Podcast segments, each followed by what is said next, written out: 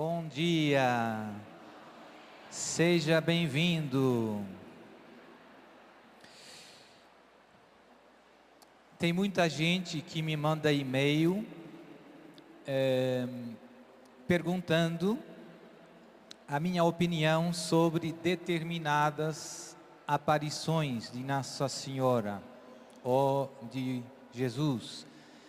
E tem muitas, e eu não conheço todas, mas queria aproveitar para dar, reler um, o número do catecismo que fala das revelações privadas, que é importante, muito, e dar um, um critério que eu sigo, um critério de, digamos assim, de prudência, para discernir eh, se são credíveis ou, ou não. Eu tenho algum, tenho pelo menos uma pregação só sobre esse tema, sobre o tema do discernimento, quais são os critérios. Então, em relação às revelações privadas, é muito importante perceber que elas não estão acima nem ao lado da revelação de Deus, mas ao serviço. Catecismo da Igreja Católica, número 67. Padre, eu não tenho catecismo, então compre na livraria da Canção Nova. Padre, eu não trouxe dinheiro, então veja na internet, eu fiz um site com o catecismo só. catecismo.net, gratuito. E também tem um aplicativo para o seu celular, gratuito Catecismo da Igreja Católica. Então, no número 67, a Igreja ensina que, no decurso dos séculos, tem havido revelações ditas privadas, algumas das quais foram reconhecidas pela autoridade da Igreja. Algumas, não todas. Não significa que as que não foram reconhecidas sejam falsas. Continuo. Todavia, não pertencem ao depósito da fé. O conceito de depósito da fé é um conceito teológico que tem a ver com o corpo da revelação, as verdades que Deus nos revelou por todos os seus profetas, os seus santos e, sobretudo, pelo seu Filho unigênito que nós encontramos, seja nas Sagradas Escrituras, seja na tradição apostólica. A tradição e as Escrituras formam um depósito das verdades reveladas por Deus para a sua e para a minha salvação. Continuo lendo. Portanto, as revelações privadas não pertencem ao depósito da fé. E agora vem a frase que eu gostava de partilhar com vocês. O seu papel não é aperfeiçoar ou completar a revelação definitiva de Cristo. Não é completar ou aperfeiçoar, mas ajudar a vivê-la mais plenamente numa determinada época da história. Ajudar a viver a palavra de Deus mais plenamente numa determinada época da história. Depois continua, guiado pelo magistério da igreja, o sentir dos fiéis sabe discernir e guardar o que nestas revelações constitui um apelo autêntico de Cristo ou dos seus santos à igreja. Interessante essa frase final, porque a ideia, é, é, a igreja diz que os fiéis sabem discernir o que nestas revelações corresponde a um verdadeiro apelo. Ou seja, pode ter alguns elementos que não fazem, que não são o verdadeiro apelo de Cristo e outros que sim. Interessante. E depois, última frase: a fé cristã não pode aceitar revelações que pretendem ultrapassar ou corrigir a revelação que Cristo, de que Cristo é a plenitude. Então, penso que é muito claro esse número e que já nos dá muitos critérios. Do ponto de vista prático, o que fazer, padre? Primeiro, dar prioridade àquelas revelações privadas que foram reconhecidas pela autoridade eclesiástica, que foram consideradas dignas de crédito. E isso pode ter também vários níveis. A autoridade eclesiástica pode. Uma coisa é dar o, a, o imprimatur ou nada obsta a um livro de revelações privadas, como acontece, por exemplo, com o livro do Padre Gobi. Outra coisa é, é mais forte, é como acontece em Fátima, o bispo decretar mesmo que as aparições são dignas de crédito. Então, a igreja também tem vários níveis. Né? E às vezes o bispo, que deve ser muito prudente no reconhecimento, quer ver os frutos das revelações, quer ver um dos modos de ver que se vem de Deus é pelos frutos. Último conselho prático, eu penso que é importante considerar as revelações contemporâneas, ou seja, as dos últimos tempos, as dos últimos de, decênios, do século XX, digamos assim, e agora do século XXI, considerá-las sempre a, ao mesmo tempo, ou seja, Nossa Senhora não se contradiz não pede uma coisa a uns e o contrário a outros. E por isso eu penso que é muito útil ver quais são aqueles temas que Nossa Senhora sempre toca. Eu vejo com alguma tristeza que algumas pessoas se focam apenas numas aparições e às vezes em alguns aspectos que são que não vemos presentes noutras aparições. Se agarram aqui lá, naquela aparição, Nossa Senhora falou nisso e não falou em mais lado nenhum. Então, isso é um pouco imprudente, é um pouco arriscado, na minha opinião. Eu penso que o importante da mensagem é aquilo que Nossa Senhora fala em todas as aparições aí é que você se deve centrar e procurar viver. Tá certo? Ok, vamos começar com as perguntas. Eu vou chamar o meu querido irmão Danilo, que já preparou umas perguntas vossas, e vamos ver. Força, Danilo. Vamos lá. Primeiramente, eu gostaria só que a gente fizesse um pouquinho mais de silêncio. Olha para essa pessoa que está do seu lado.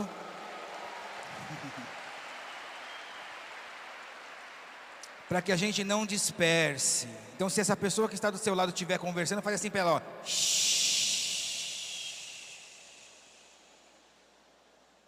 Esse é o clima que nós conseguimos absorver a verdade pronunciada, proclamada, para que nós possamos viver. Parabéns a você. Não precisa aplaudir, porque senão vocês vão sair desse silêncio. Vamos lá. Padre Duarte, uma pergunta muito importante para os dias que nós estamos vivendo agora. Como lidar com a questão da ideologia de gênero nas escolas católicas? Eita, problema. Então, infelizmente, tem muitas escolas que levam o nome de católico, mas que com o tempo se foram eh, mundanizando, em que os seus dirigentes já não seguem o evangelho, o critério de Jesus em muitas coisas e começam tolerando coisas mundanas e pagãs e erradas.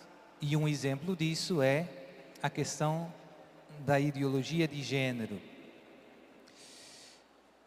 Eu penso que uns pais católicos, quando tomam consciência que coisas erradas estão sendo feitas numa escola católica e mesmo numa escola não católica, devem tentar fazer conhecer as suas preocupações. Então, você e se possível, eu falaria com outros pais e tentaria levar a questão, digamos assim, com o mais de apoio de outros pais possível à direção da escola. Isso seria a coisa mais uh, normal. Hum? E, e, ver, e ver. Graças a Deus tem gente que uh, é humilde e que reconhece. Tem gente que diz, vê os pais e diz, certo, vocês estão preocupados e vocês têm razão. E as coisas se ajustam. Hum? Às vezes não é bem assim, às vezes tem discussão e não quer ceder. E eu penso que, mesmo nesse caso, eu penso que vale a pena fazer uma segunda tentativa mais embasada na doutrina da igreja. A primeira vez você pode ir como pai, pai, pai católico preocupado. Na segunda, se vê que tem resistência, pode ser já mais por escrito, às vezes é melhor escrever essas questões e, e dizer: atenção, nós somos uma escola católica e estamos, não estamos catequizando bem as crianças. Eu escolhi essa escola para transmitir valores cristãos, não para uh, deformar uh, na fé os meus filhos. No limite, eu conheço alguns pais que tiveram que pegar os seus filhos, mudar de escola. Não era uma escola católica. Eles tiraram, mas eles lutaram muito com uma escola. Nem foi a questão do, da ideologia de gênero, mas em Portugal agora tem muitas escolas que estão implementando yoga e se está tornando um pouco obrigatório. Então todo mundo faz yoga e faz umas invocações e reza uns mantras. Então os pais foram na escola não católica e disseram: os meus filhos são católicos, nós não aceitamos isso. Então teve uma luta e no final os pais pegaram os filhos e foram procurar outra escola católica. Então, com a ideologia de gênero também acontecem coisas parecidas. Mas o problema, eu diria uma coisa, não para desencorajar os pais, mas o problema é que a cruzada, a luta, não é só contra uma escola, é contra uma cultura. Hoje vivemos num mundo em que os antivalores, a ideologia de gênero é um exemplo, estão sendo promovidos a nível mundial. As Nações Unidas, a Unesco faz diretórios com linhas guia para ensinar em todas as escolas do mundo inteiro e com palavras bonitas tenta passar esta catequese do demônio, hum? que menino não é menino, que menina não é menina, cada um é o que pensa, quer ser.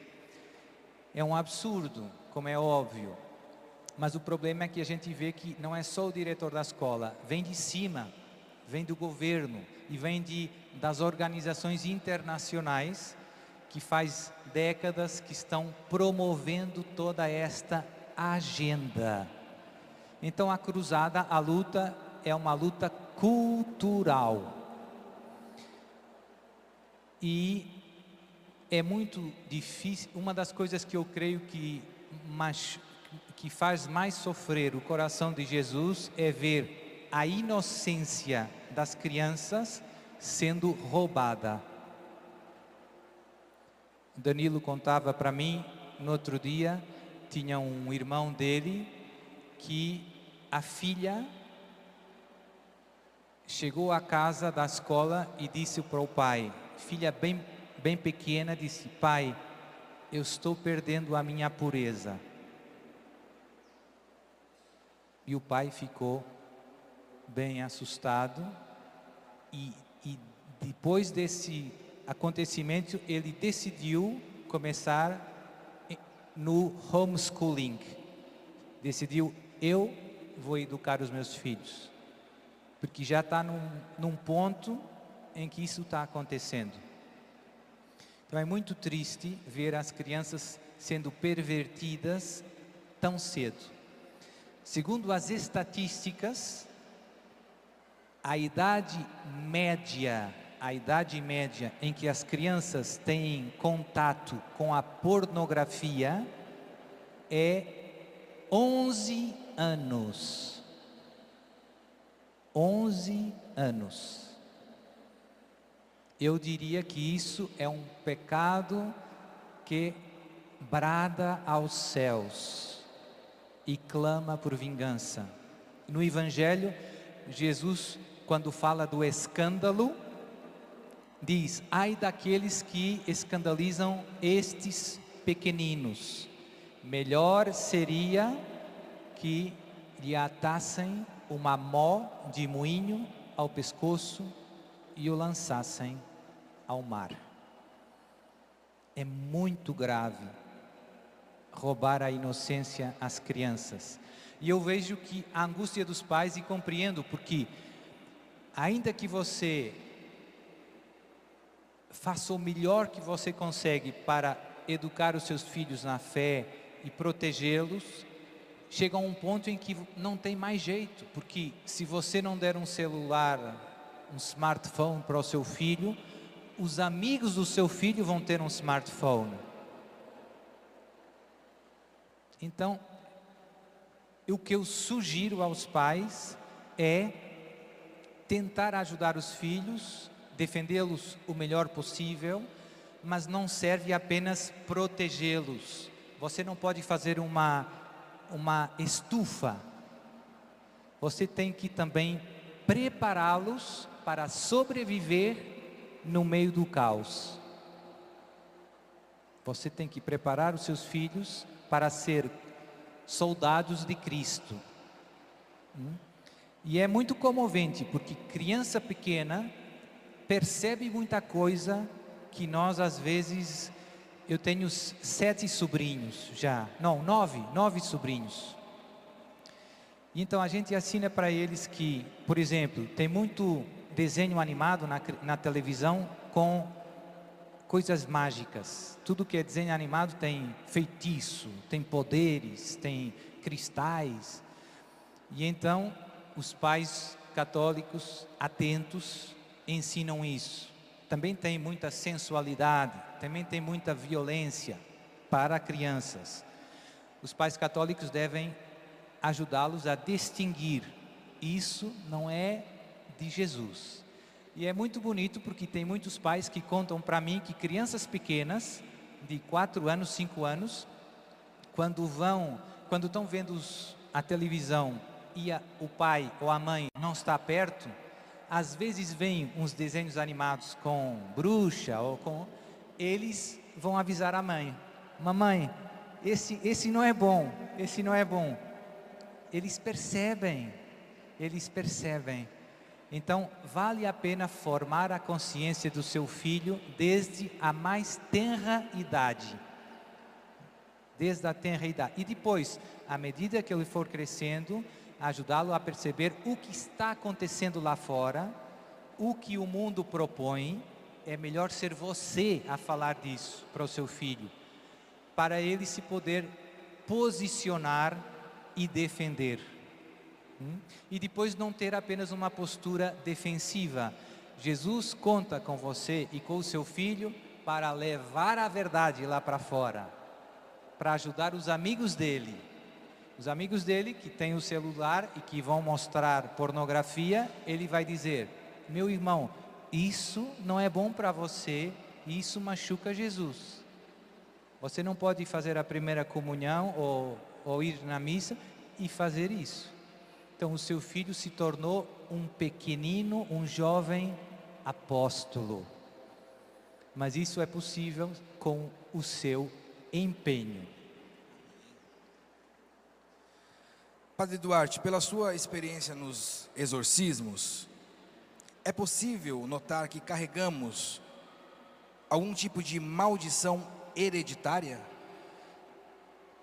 Tem dois casos em que isto pode acontecer. Em que sentido?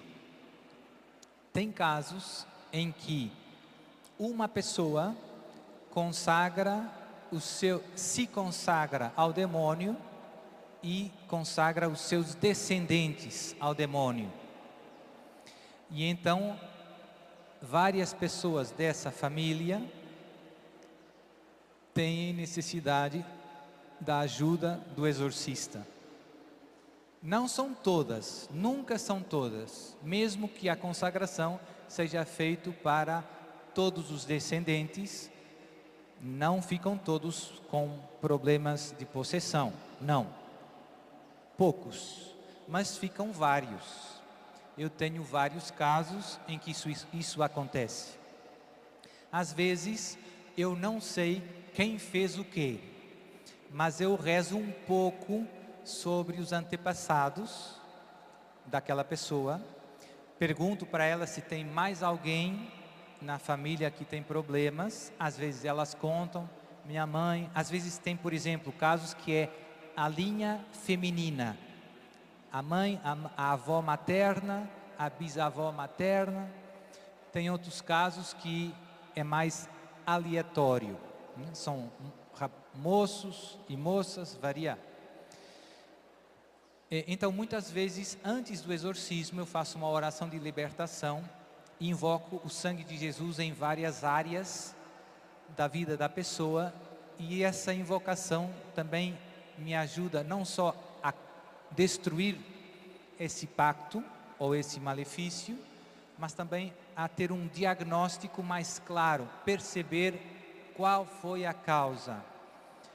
É importante perceber qual foi a causa? Sim, ajuda muito, acelera o processo de libertação quando nós rezamos diretamente pedindo a Jesus que uh, destrua o ritual que o bisavô fez ou que o pai fez. Quando nós focamos a oração na causa do distúrbio. Mas às vezes nós não sabemos e Jesus também resolve. Não é que se eu não souber a causa, não vai ter solução. Jesus sabe qual é a causa. Então é, não é crítico. Às vezes, o, o, no, no, ritual antigo, nesse novo ritual, as, essas perguntas foram removidas. Eu penso que tem um motivo bom para remover essas perguntas mas no antigo ritual se permitiam fazer algumas perguntas para os demônios. O demônio, sob juramento, sob esconjúrio, é forçado a revelar a verdade. O demônio não quer.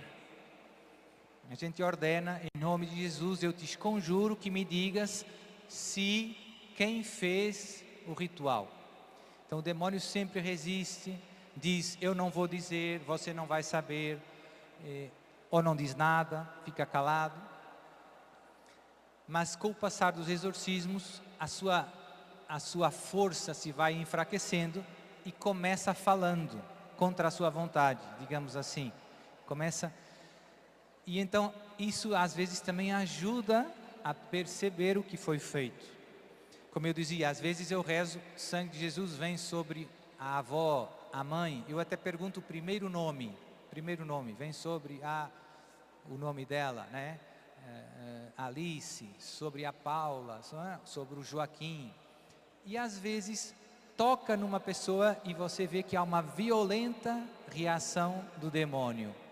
Então eu insisto e rezo sobre outros temas, e então, às vezes, pelas reações do demônio, eu tenho ali alguns indícios, não é certeza, tenho ali alguns indícios do que pode ter sido feito. Normalmente, depois do exorcismo, eu faço mais perguntas para a pessoa. Você conheceu a sua avó? Sua avó ia em curandeiro, ia em centro espírita, ia em... Então, às vezes vêm mais informações que complementam aqueles indícios. Hum? Então, um caso é um, uma consagração feita por um antepassado, o outro caso é um malefício feito não apenas contra uma pessoa, mas contra uma família. Então, às vezes no malefício as pessoas pedem ao demônio para atacar não apenas uma pessoa, mas toda essa família. Às vezes o, o ódio, a inveja, a luta, a raiva é contra toda uma família. Então, tem o, acontece o mesmo que eu dizia no caso das consagrações. E as consagrações feitas por os nossos familiares têm uma força espiritual muito grande. É uma coisa que sempre me, me impressiona. Quando alguém faz um malefício contra você, normalmente não é muito difícil destruir. Mas quando o seu pai ou o seu avô te consagrou ao demônio, é difícil. É difícil. O demônio resiste e diz: Ele, por exemplo, tenho um caso em que, quando estou rezando, o demônio começa a dizer: Você não vai conseguir, porque o pai dele jurou então o demônio sempre está puxando esse tema, né? Como que essa jura não se pudesse ser desfeita. Então, outro caso tenho de uma jovem que a mãe, quando engravidou, queria um rapaz e veio uma menina. Então a mãe amaldiçoou, não rejeitou, e então essa moça é muito atacada por causa dessa maldição materna. E eu vejo, como eu digo, que esses, esses malefícios feitos pelos nossos antepassados são, criam um laço espiritual muito forte. Padre, é bom deixar também claro nessa situação que a questão da maldição hereditária que o Senhor trouxe, da consagração, nada tem a ver com a culpa do pecado dos pais nos filhos? Não, não, não. Então, é verdade que o pecado tem consequências temporais, históricas. Né? O Dom José dizia que às vezes até diretas na própria saúde, né? Tem pecados que você tem fuma demais ou toma droga, aquilo tem uma consequência no seu corpo, não é? E eu também citei ontem o exemplo do paralítico, não é? Então, às vezes, tem as consequências temporais do pecado pessoal. E essas consequências podem atingir várias gerações. Né? A consequência dos seus, os pecados dos seus antepassados, às vezes, deixam consequências temporais na sua vida, na sua família. Mas não a culpa. A culpa é sempre pessoal. A culpa é de quem cometeu o pecado ainda que as consequências do pecado possam afetar mais pessoas na própria família e não só, pessoas que convivem comigo, né? Pronto, então é, essa, essa distinção é importante. Perfeito. Padre Duarte, muitas pessoas dizem ver vultos em casa e ter supostas experiências com almas de parentes que já morreram. Como entender este fenômeno? Então, essa é uma das perguntas que mais vezes as pessoas fazem, é a questão de se os defuntos podem se manifestar na nossa vida. E eu diria que é um dos enganos mais com maior sucesso do demônio. É verdade, tem dois é verdade que Deus pode permitir a uma alma do purgatório vir pedir orações, sim, é verdade. Isso acontece com frequência? Não, muito raro, mas acontece. Exemplo, Santa Faustina conta que morreu uma irmã dela do convento e passados uns dias ela apareceu e pediu orações. E ela rezou e a irmã passou para o céu. Mas também é verdade que com muita frequência o demônio se faz passar por um defunto para nos enganar. Normalmente, quando Deus permite um defunto se manifestar na vida de alguém, nunca é por invocação nossa. Nós não chamamos o defunto e ele vem. Aquilo que se faz no Espiritismo é um pecado grave invocar os mortos contra o primeiro mandamento. Deuteronômio, capítulo 18: Não invocarás os mortos. Deus proíbe invocar os mortos. É proibido. Por quê? Porque o demônio aproveita. Hum? Devemos rezar pelos mortos, oferecer sufrágios, orações, sacrifícios para que os seus pecados sejam expiados o mais rápido possível. Mas não devemos invocar para querer ter contato, falar. Então, isso acontece muito com médiums, com centros que invocam os mortos. São Tomás d'Aquino ensina que a invocação dos mortos implica um pacto expresso direto, digamos assim, com o demônio. É coisa pesada.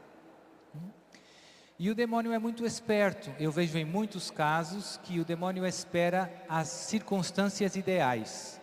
Espera que o seu avô morra, que você esteja de luto, triste, para bater à porta.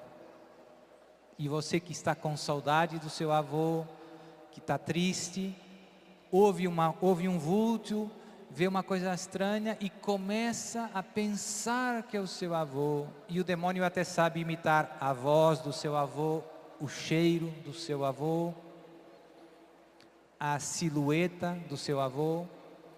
E tem muita gente que cai. E depois o demônio sempre começa, como Dom José insistia com, com conversas bonitas, bonitas.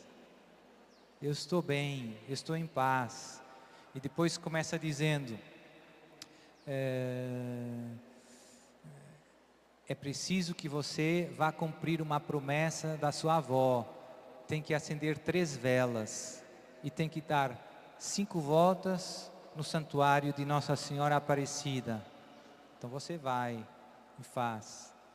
Depois você vai mantendo essa relação com aquele que você pensa que é o seu avô. O, seu avô, e o demônio conta várias coisas que aconteceram, que ele conhece, entre você e o seu avô. Você se comove, você chora, e não é o seu avô. E então ele faz isso às vezes durante um período de dois, três anos, e depois, e só depois, começa metendo veneno. Começa dizendo: Minha filha, a sua cunhada está fazendo macumba contra você. Você já, o demônio já conquistou a sua confiança. Você está preso. Você acredita mesmo que é o seu avô. Só o seu avô sabia aquelas coisas. Então você começa a se afastar da sua cunhada que não fez nada. Você começa a olhar de lado, começa a ter ressentimentos, maus sentimentos. E passado quatro, cinco anos, eu vejo famílias tudo dividido. Tribunal, divórcio, tentativas de suicídio. Cuidado, cuidado, cuidado. Deuteronômio 18, não invocarás os mortos. obedeça a Deus. Não brinque com o fogo. Nesta linha ainda, Padre Duarte, é, aqui no Brasil nós vemos uma questão do crescimento do sincretismo religioso. Muitos acreditam que podem ser católicos e participar de rituais ou outras realidades em seitas e religiões. Qual o perigo que isso implica para a pessoa? Porque muitas vezes até símbolos religiosos católicos elas encontram nestes lugares. É, o demônio, eu costumo dizer que tem, tem gelado para todos os gostos. É uma boa estratégia. Tem coisa bem pesada, satanismo, tem várias formas de satanismo também. E depois tem coisas mais suaves, aparentemente mais, mais inofensivas, mas que no fundo, lá em Portugal diz, é tudo farinha do mesmo saco. Magia branca, ou seja, recorrer à magia para curar uma doença, é tão diabólico como magia negra. Por quê? Porque sempre estou pedindo ajuda ao demônio para fazer uma coisa boa ou para fazer uma coisa má. Mas pedir ajuda ao demônio é muito mal. E então, as pessoas que caem no fundo no sincretismo é porque a fé delas está pouco esclarecida. Por isso eu convido sempre as pessoas a estudarem a Sagrada Escritura e o Catecismo da Igreja Católica. Porque se você se formar na fé, vai saber distinguir a verdade do erro. É simples. Se você se formar na fé, se você conhecer a palavra de Deus, você vai saber distinguir a verdade do erro. O mundo em que nós vivemos, no mundo em que nós vivemos, reina a confusão. É a confusão total. E então, para você conseguir decidir, tem que ter a luz da palavra de Deus.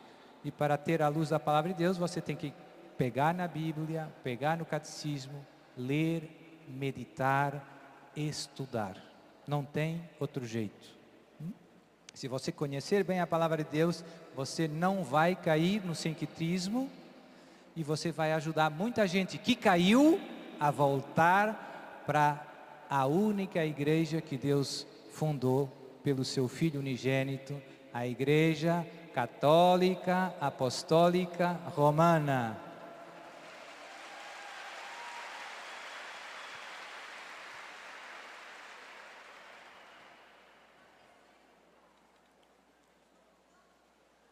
Vamos lá. Padre, nós estamos vendo no Brasil também, e talvez no mundo, um grande crescimento do satanismo, e talvez agora de modo mais declarado, por que, que o senhor acha que o satanismo tem crescido e os males das, para as pessoas que se envolvem com o satanismo? É assustador, mas eu penso, não tem dúvida que o satanismo está crescendo a nível global e eu diria a nível cultural. Eu já preguei algumas vezes nos Estados Unidos tem um canal, uma rede de televisão muito famosa que é a Fox. E tem um seriado na Fox que se chama Lucifer. E esse seriado, a narrativa é o pecado original. Lúcifer é amigo da humanidade e Deus nos está querendo enganar. Essa é a narrativa que está passando o seriado. É diabólico é diabólico.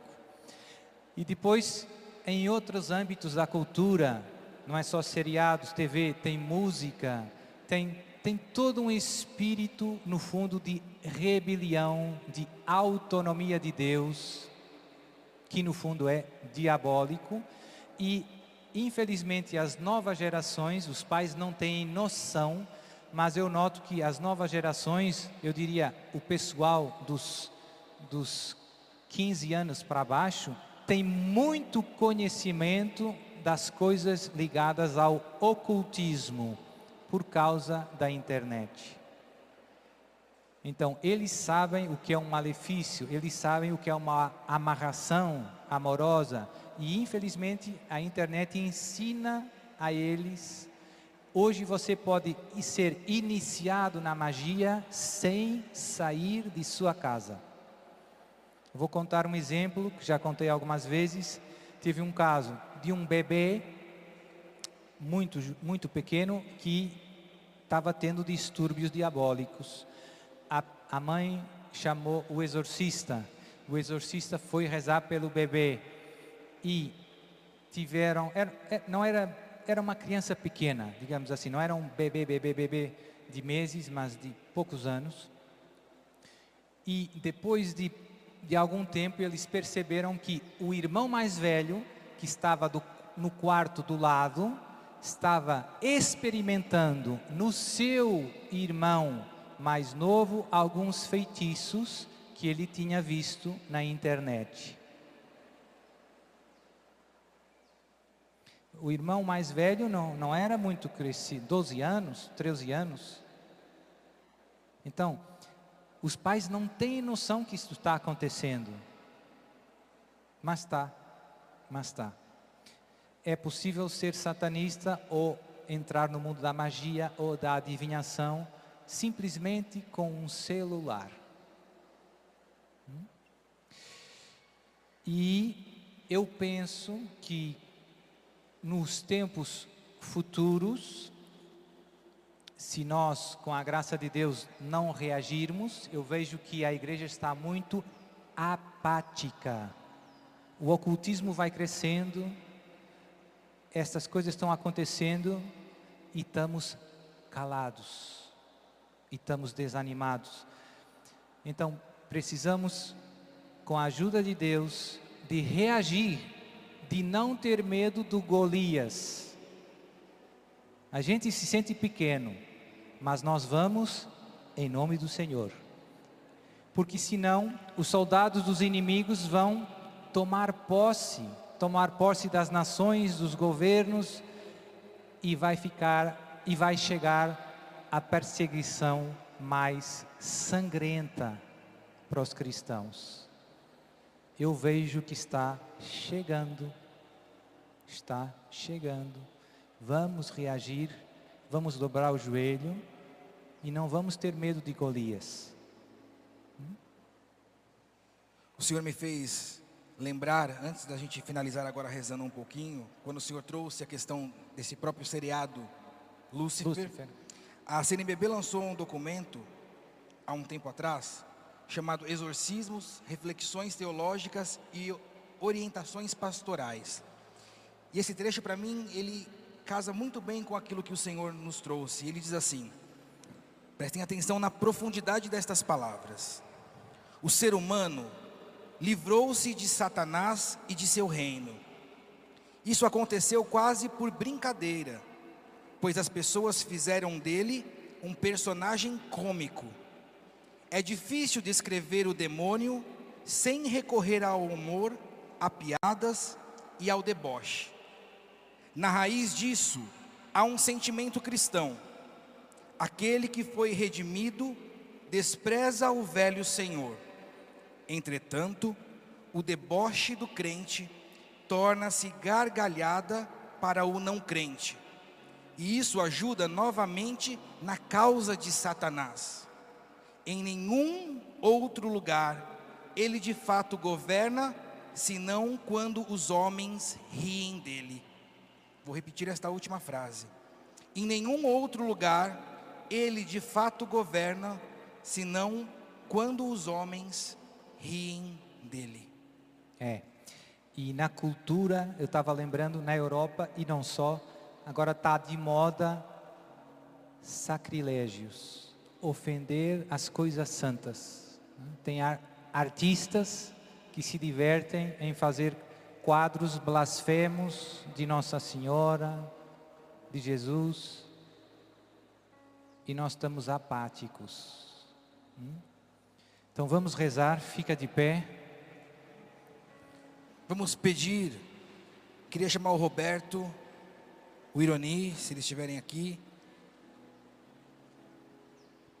Pedir que neste canto, clamando o Espírito Santo sobre nós, nós também possamos abrir o nosso coração, uma vez que a verdade foi proclamada, a verdade foi revelada, agora o Espírito convence o nosso coração, o Espírito move a nossa vontade para que nós andemos e caminhemos dentro da vontade do Senhor.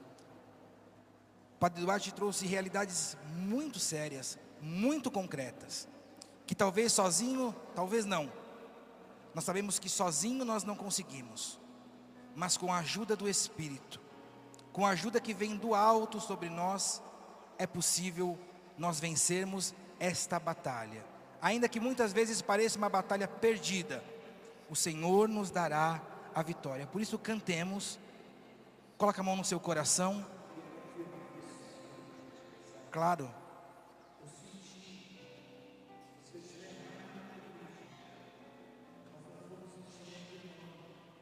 Foi uma luz de Deus.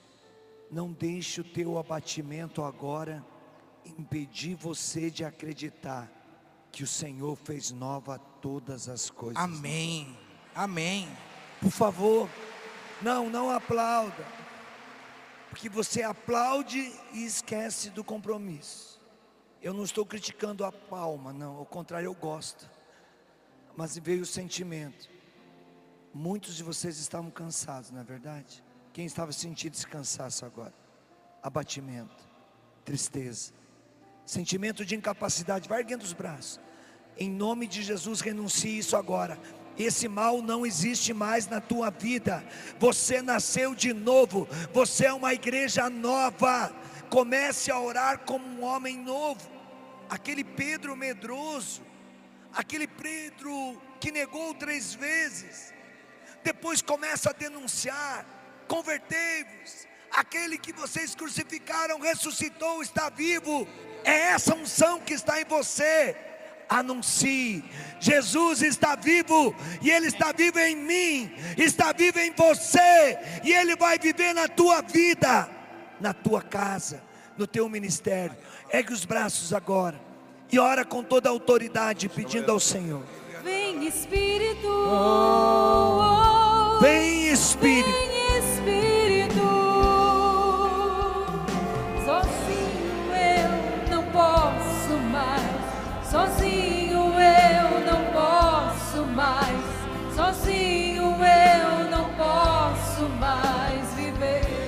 Seu braço Deus lá em está cima. contigo. Vem, vem, vem Espírito.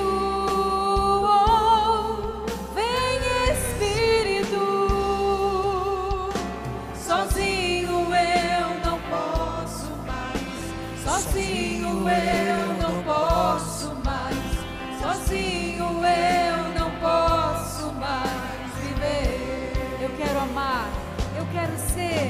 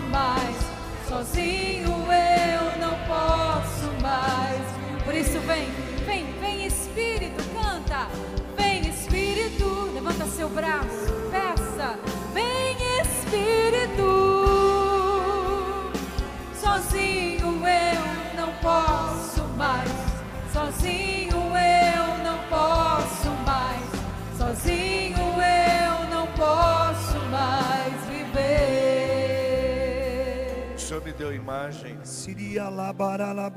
Dos anjos sobre nós, enviados pelo príncipe da milícia celeste, São Miguel.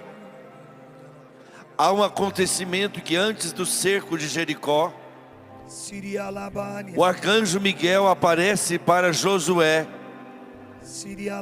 Então é o momento onde nós vamos invocar São Miguel Arcanjo, para que com a milícia celeste nos proteja e a nossa família e a cada um de nós, de modo que os anjos, nossos companheiros do combate, os anjos, Jesus, como diz Santo Tomás, Jesus é o centro do mundo angélico.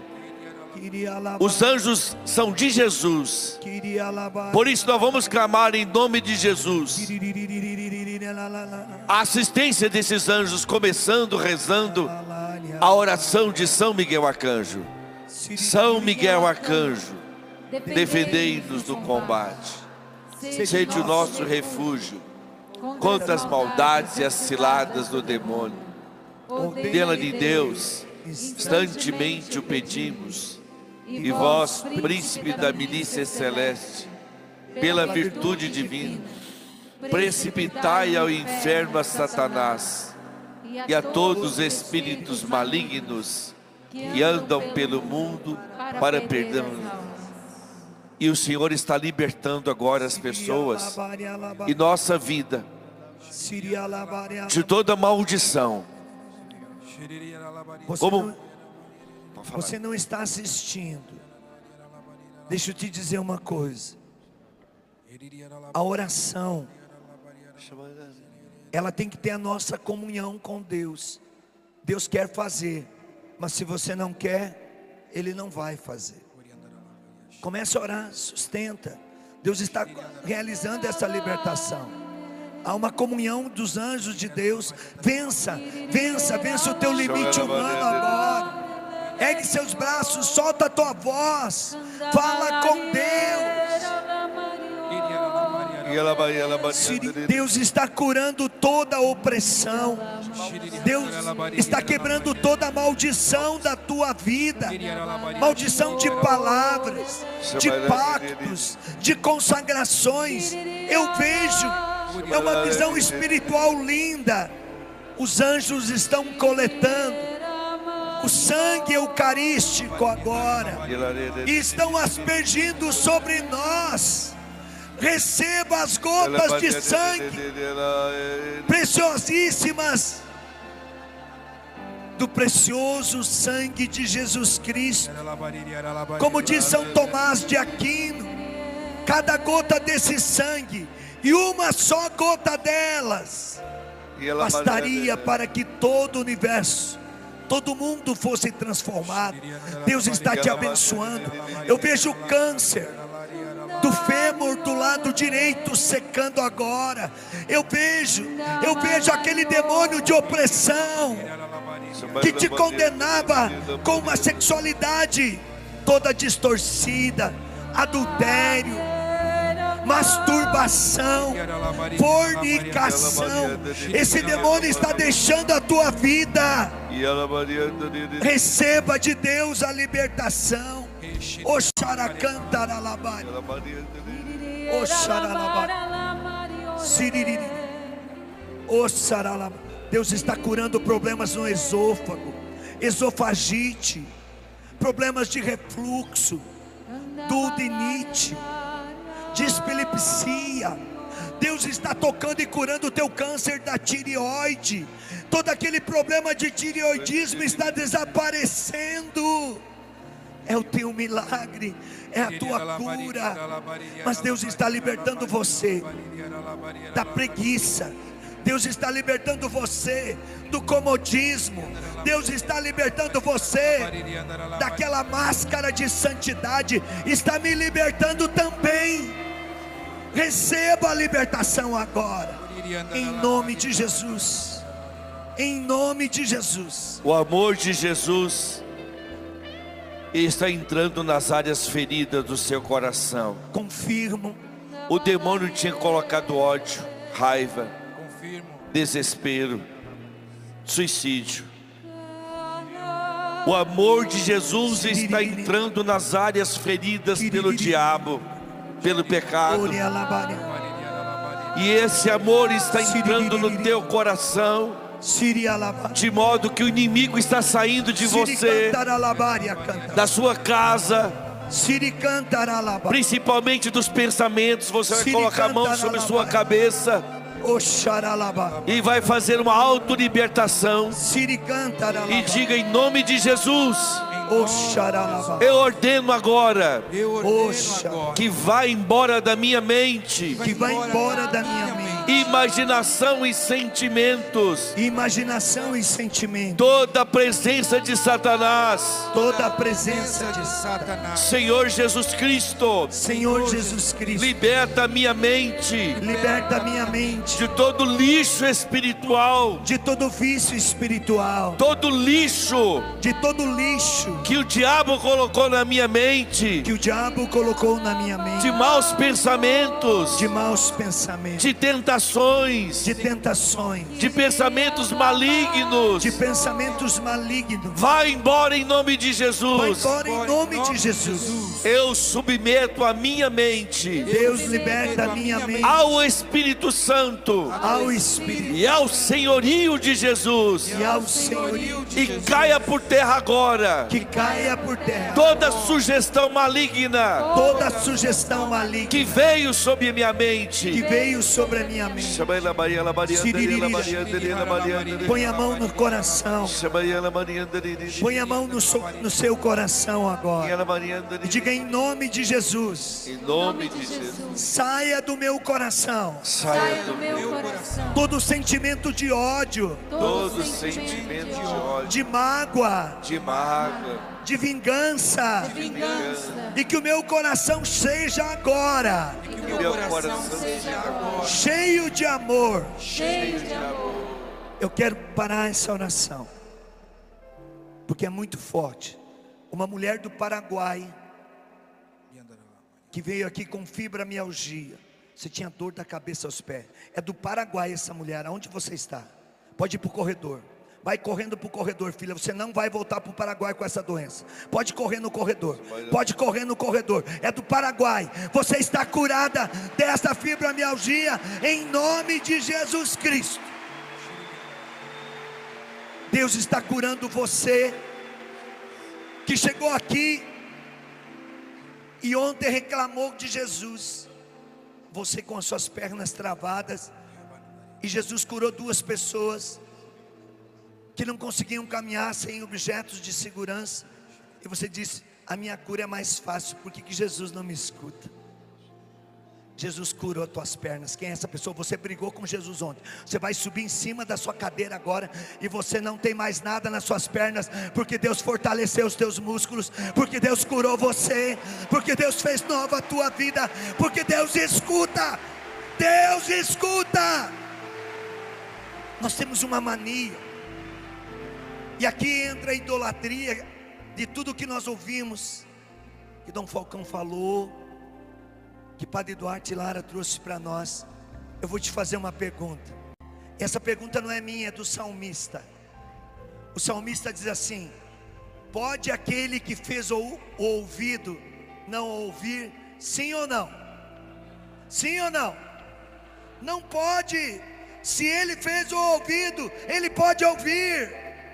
Pode aquele que fez a boca, que deu o som, que deu a palavra, que deu a razão, que deu a inteligência, como falava hoje Dom Falcão para nós discernir e não deixar o, o diabo dominar.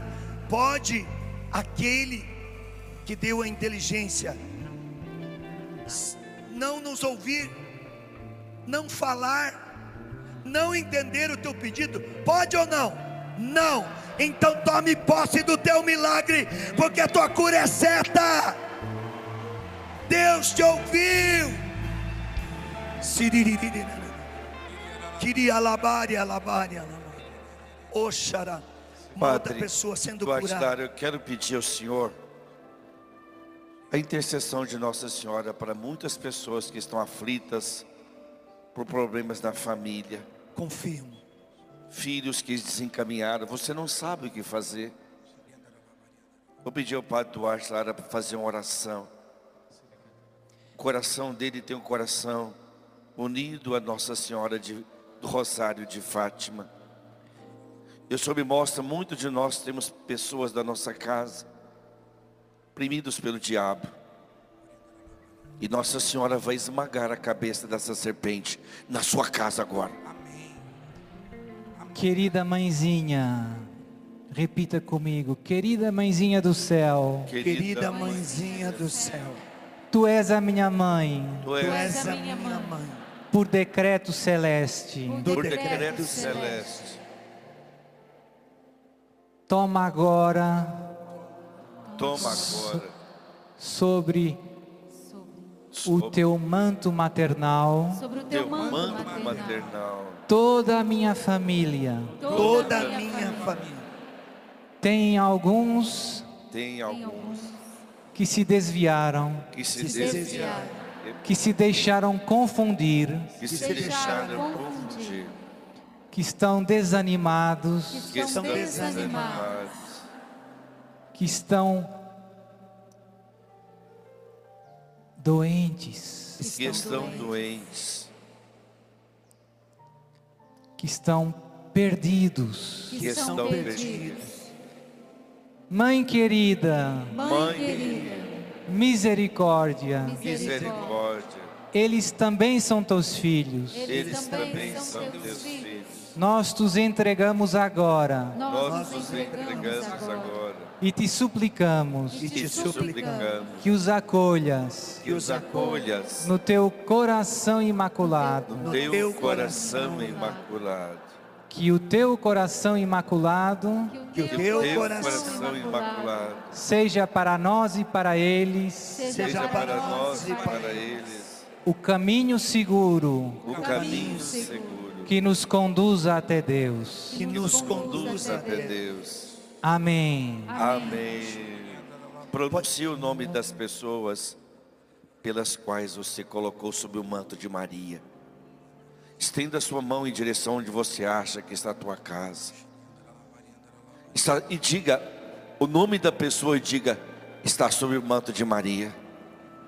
Aquela pessoa com câncer está sob o manto de Maria. Aquela pessoa que foi para uma falsa doutrina, diga está sob o manto de Maria. Talvez você pode até apresentar fotografia daquela pessoa que você ama, apresentar a roupa, você em casa e diga: está sob o manto de Maria. E ao retornar à sua casa, você vai abraçar uma filha de Maria, um filho de Maria liberto. Você virá milagres de câncer, de tantas doenças incuráveis, autoimunes. Você vai notar que a graça de Deus, aquela pessoa vai voltar para a confissão, para a Eucaristia, porque Nossa Senhora encaminha os filhos pródigos aos braços do Pai misericordioso. Já agradeça a Deus por você ter uma mãe. Eu não sou tua mãe, eu não estou aqui. Você não é filho órfão e filho órfã. E creia, essa graça já está acontecendo na sua casa. Eu quero confirmar essa graça. Tome posse ao dizer esses nomes. Sua família está curada. Tem uma pessoa da sua casa que fez uma cirurgia de um câncer cerebral. Tirou parte do cérebro. Tinha um tubo porque vazava infecção.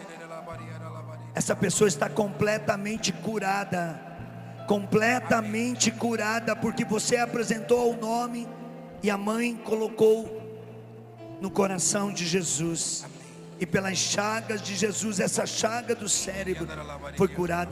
Uma filha da comunidade Canção Nova também com um problema de câncer cerebral que já passou por cirurgia, Deus está curando agora. Também você, infecção urinária, cistite, cistos no rim, cálculo renal, aqui em casa, Deus está te curando. A bênção de Deus está se espalhando. A bênção de Deus está levantando você, paralítico numa cama, porque sofreu um acidente por uma queda. Deus te levanta, Deus te cura. Você que sofreu, Confirmo. O senhor está essa paralisia pode tomar posse da graça. O senhor está tocando uma pessoa que há muito tempo estava inconsciente, em coma profundo. Você pode estender a mão para essa pessoa. Você está no hospital ou num quarto preparado com um UTI. E põe as mãos e ela vai voltar à consciência. Ela vai recuperar aos poucos até os movimentos todos. E Jesus tirou desse coma profundo essa pessoa que vai ficar sem nenhuma sequela no seu cérebro. Glórias a ti, Senhor. Glórias a ti, Senhor. Outra pessoa hoje à tarde, você está ouvindo pela TV. Às três horas é a hora da visita. Essa pessoa da sua família está em coma há 17 dias, sem nenhuma possibilidade de voltar à vida pela medicina, vegetando. Você vai lá e vai dizer: por Maria, em nome de Jesus, retorne à vida e essa pessoa vai retornar. É hoje na visita das três horas. Você que está em casa orando, pode aplaudir o Senhor por essa Amém. graça, por essa Amém. bênção. O Senhor coloca no meu coração que há muitas mulheres aqui, ainda aflitas, angustiadas, porque não conseguem ter filhos, Confirmo. engravidar. Eu quero fazer uma experiência da sua fé, para que você alimente a sua fé agora. Estas mulheres que estão aqui e que por algum motivo não conseguem engravidar, ala- foram até desenganadas pelos médicos. Vem aqui à frente. Se você veio e está aqui rezando por uma pessoa que não consegue, sua filha, sua cunhada, Queria alabar, traga a foto dela no celular aqui. queria nora. Apresente aqui. O ano passado nós fizemos este momento. Estava conosco o Frei Josué. Até o dia de ontem, eu recebi durante este um ano o testemunho no meu Instagram de cinco mulheres que estavam aqui e engravidaram. Tem um testemunho agora. Tem um testemunho aqui, Roberto está dizendo. Não tenham medo, não tenham receio. Inclusive, há uma mulher aqui que traz ainda um sentimento de culpa, porque você cometeu um, um aborto. Você nem era talvez casada, foi uma gravidez repentina. Porém, após, a esse, após este fato do aborto, você casou, mas você nunca mais conseguiu ter filhos. Vem aqui à frente. Você não precisa se manifestar, é claro. Mas nós vamos agora clamar o sangue de Jesus sobre vocês. Para pedir toda esta libertação. Reza para nós, Ironi. Sim. Vamos trazer a imagem de Nossa Senhora. Tem esse testemunho lindo também que o Roberto trouxe. Louvado seja Deus. Testemunho do ano passado, que esteve aqui. Vamos a- 2019. 2019 rezando. Louvado seja Deus. Abra o seu coração, Estenda as mãos. estenda as mãos. Em direção a Maria. Ela que soube doar tudo para que a vida se tornasse direito de toda criatura. Mãe querida, pelas tuas lágrimas de sangue, nós invocamos agora o sangue precioso de Jesus sobre os ventres dessas filhas. Seja destruído, eliminado toda a doença física, espiritual, toda esterilidade, incompatibilidade, endometriose, trombofilia, qualquer doença do útero, tumores, qualquer doença, seja a partir do esposo ou da esposa, que impedia esta família, este casal de ter filhos. Mãe, passa na frente desta causa agora. Traz em nome e no sangue de Jesus, mãe, a graça da gestação. Que esses ventres possam gerar filhos pela tua intercessão. Traz a alegria da vida, como trouxe alegria do matrimônio nas bodas de Caná. Que toda secura, que toda água se transforme em vinho, em vida agora. O. Que o sangue de Cristo que lava e liberta, lave e liberte toda a vida conjugal deste casal, deste filho, dessa filha, e os dê a graça da paternidade, da maternidade, em nome de Jesus Cristo. O Saracantaralabari alabaria, o Saralabari.